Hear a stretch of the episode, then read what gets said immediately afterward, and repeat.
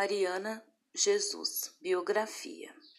Mariana Geralda de Jesus nasceu no dia 26 de julho de 1981 na cidade de João Monlevade, no Hospital Margarida. Embora seja nascida na cidade anteriormente citada, seus pais declararam em sua certidão de nascimento a naturalidade de São Gonçalo do Rio Abaixo.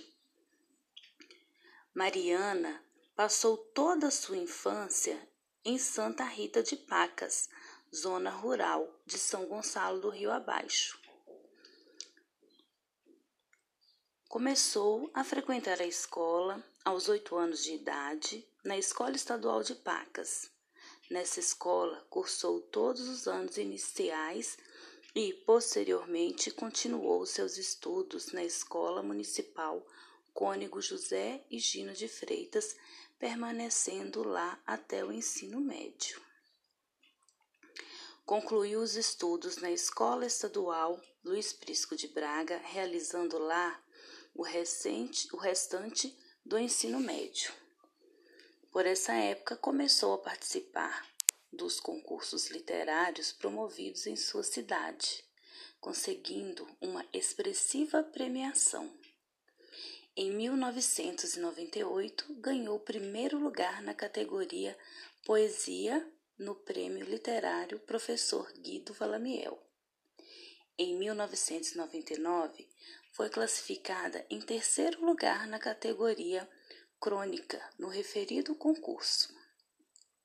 Em 2000, classificou-se em quinto lugar na categoria Crônica, com publicação em um livro em concurso literário promovido pela Casa de Cultura de João Monlevade.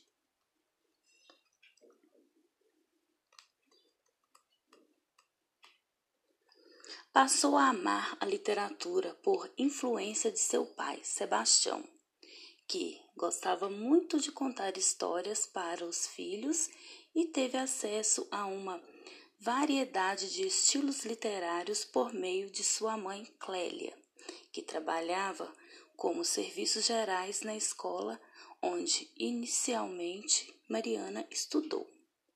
Nas férias escolares, sempre a levava consigo para que ela pudesse ler os livros que haviam na ciranda de livro da escola.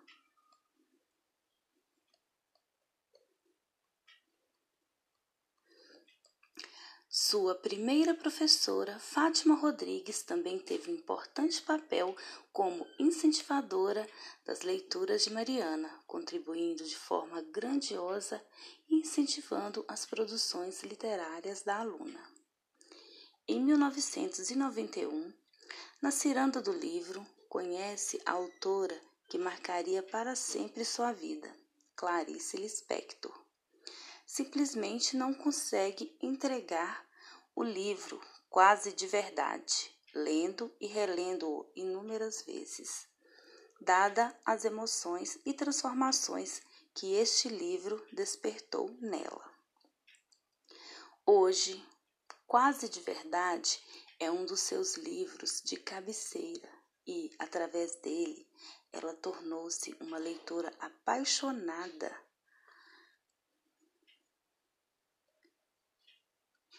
por Clarice.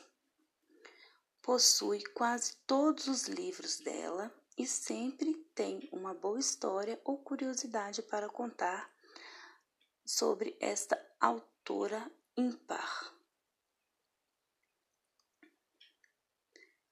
É desta época também seu encontro com a literatura maravilhosa de Marina Colassante, com o livro Uma Ideia Toda Azul onde fadas, unicórnios, princesas que por amor se transformavam em cisnes e ocultavam unicórnios em seus armários.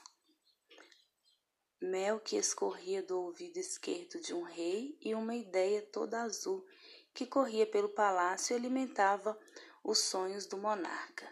Dava um tom de aventura, amor e encantamento. Ah, e também o inesquecível rei Kublai Khan, último rei da dinastia Mogu, que tinha por amigo o vento que lhe trazia as sensações dos lugares por onde viajava.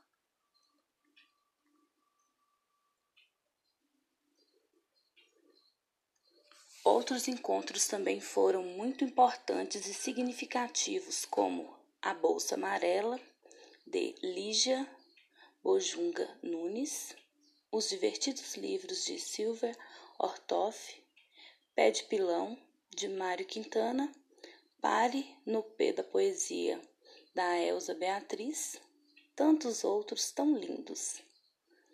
E claro, as mais belas histórias de Terezinha Casa Santa, no qual as viagens foram inúmeras e felizes. A partir da quinta série, e estudando na cidade de João Molevade, uma nova fase começa em sua vida. Conheceu a coleção Vagalume por meio de dois livros encontrados na mochila de seu tio, num domingo, na casa da vovó Helena, e a partir daí leu a maioria dos livros dessa coleção. E depois de tanto ler, começou a escrever.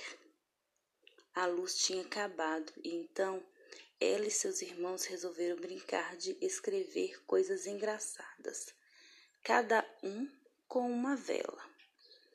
Ela gostou tanto que continuou no dia seguinte e depois de algum tempo nasceu sua primeira poesia de nome Um Poeta Morreu.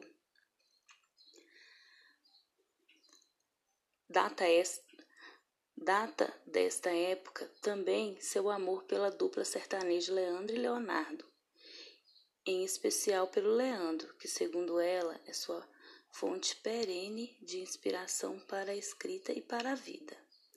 Em 2016, Mariana, já com família constituída, e lecionando na educação infantil de João Molevade, publica seu livro de poesias pela editora Crivo, Nosso Tempo Não Tem Fim.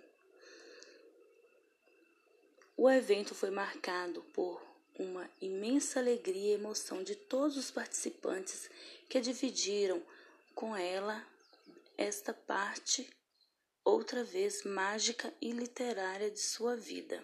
Atualmente, ela continua suas leituras e algumas vezes escreve também.